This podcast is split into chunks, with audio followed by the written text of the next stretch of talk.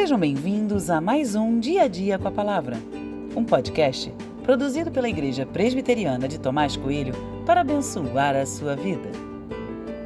O título de hoje é Vencendo a Morte e tem por base o texto de Jó 14, 1 e 2, que diz: O ser humano nascido de mulher vive breve tempo, cheio de inquietação.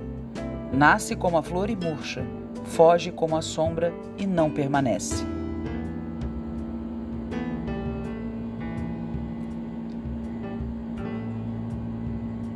Viver é algo muito bom. Eu amo viver.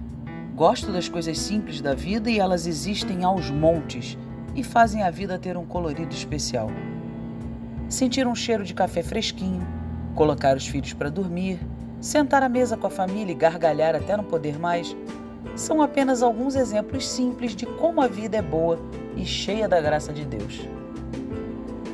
Embora a vida seja muito boa, no meio do caminho nos deparamos com a morte. Às vezes se fala da morte como um tom estranho, como algo que Deus tenha projetado, mas biblicamente a morte é consequência do pecado. A morte surge como um importante lembrete. Por melhor que seja a nossa vida aqui, nossa humanidade é finita e limitada como consequência da queda. Jó lembrou em suas palavras dessa realidade da vida. A morte estava diante de seus olhos e ele tinha plena convicção das suas limitações. Todos nós precisamos desenvolver essa consciência.